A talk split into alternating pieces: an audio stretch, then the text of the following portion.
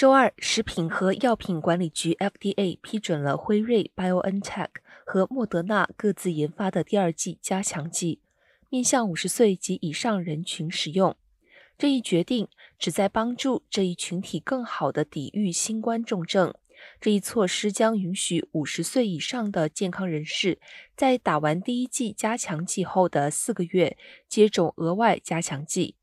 此外，FDA 曾批准该疫苗用于十二岁或以上的严重免疫缺陷者。疾病控制与预防中心 （CDC） 预计随后将发布一份许可性建议，表明在五十岁及以上的年龄组中，想要打第二针加强剂的人士可以去接种。不过，预计该机构不会做出正式推荐。